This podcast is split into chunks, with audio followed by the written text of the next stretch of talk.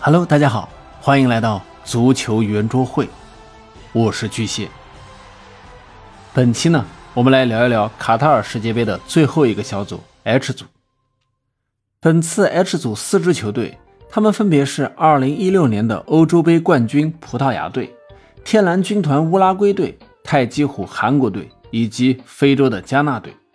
而这四支球队在世界杯中的渊源颇深，相互之间的比赛啊。也是看点十足。葡萄牙再遇韩国，这是继零二年之后双方的再次交手。同时，乌拉圭和加纳也分在了一起，两队冤家两两相聚，是添新仇旧恨，还是报仇雪恨？我们拭目以待。就目前四支球队的实力而言，葡萄牙队与乌拉圭队的实力处于第一档，韩国队的实力啊。则仅优于目前世界排名第六十位的加纳队。那么谁能出现呢？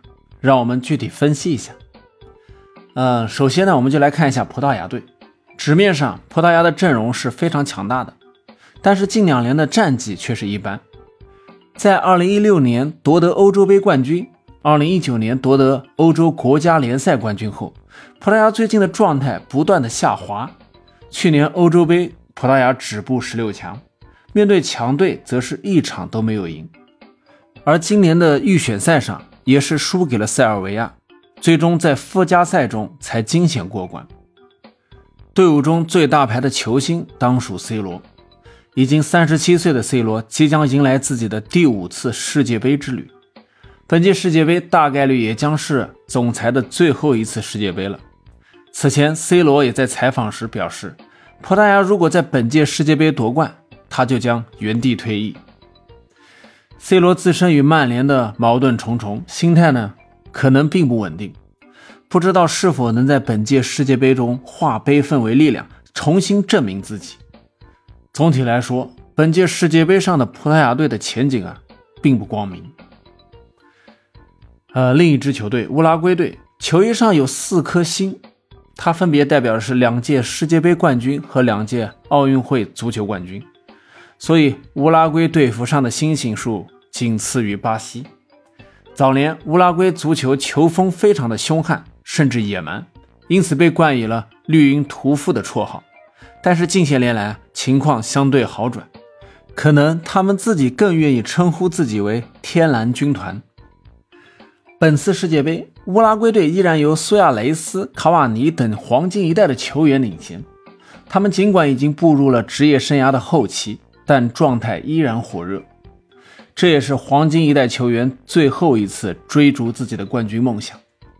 诸神的黄昏即将开启，球队啊，不光要警惕葡萄牙和加纳的复仇，还需要小心韩国队出现并不容易。接下来我们说说加纳队，新世纪的加纳足球得到了长足的进步。二零零六年。他们第一次打进世界杯就杀入了十六强。二零一零年世界杯，加纳更进一步杀入了八强。加纳队本可以在一四年杀入四强，创造非洲球队的历史，但在对阵乌拉圭时，必进球被苏亚雷斯用手挡出，随后点球未进，比赛被拖入点球大战，最终遗憾败北。直到今天，苏亚雷斯对此毫无悔意。加纳队也依然无法放下，那么两队再次在世界杯的赛场上相遇，仇人相见，分外眼红。加纳对阵乌拉圭的这一场比赛一定是非常激烈的。最后呢，我们来说说韩国队。韩国的国旗上有太极图案，又确实是亚洲的劲旅，所以啊，被称为太极虎也并不是不行。但是希望韩国明白。太极是起源于中国的文化，切勿拿了别人的，反而把别人说成窃贼。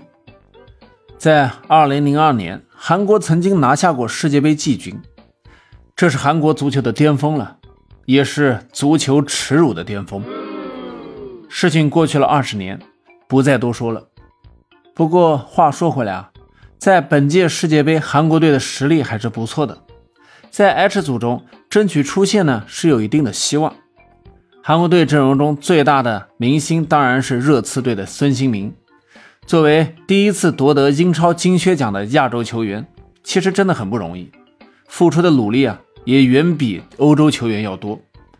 另外呢，意甲榜首球队那不勒斯的中卫金明在同样实力出众，这一攻一守两位大将将是韩国队的最大倚仗。总体说来啊，这个小组的葡萄牙夺得小组第一的可能性是最大的。乌拉圭面对韩国来说，还是要略胜一筹，很有可能拿到另外一个出线名额。最后呢，我希望是加纳黑哥干掉韩国，昂着头有尊严的离开。嗯，到这里啊，我们已经将本届世界杯八个小组的三十二支队伍啊都聊完了。其实啊。卡塔尔世界杯注定是载入史册的一届世界杯，不只是因为啊足球圣殿第一次在冬季向阿拉伯国家打开大门，更因为这是世界杯扩军前最后一届由三十二强组成的决赛圈的大赛。再过几个小时就是本届世界杯的揭幕战了，由东道主卡塔尔对阵厄瓜多尔，预热了这么久的世界杯终于真正的来了。今晚看球，我们明天接着聊，再见。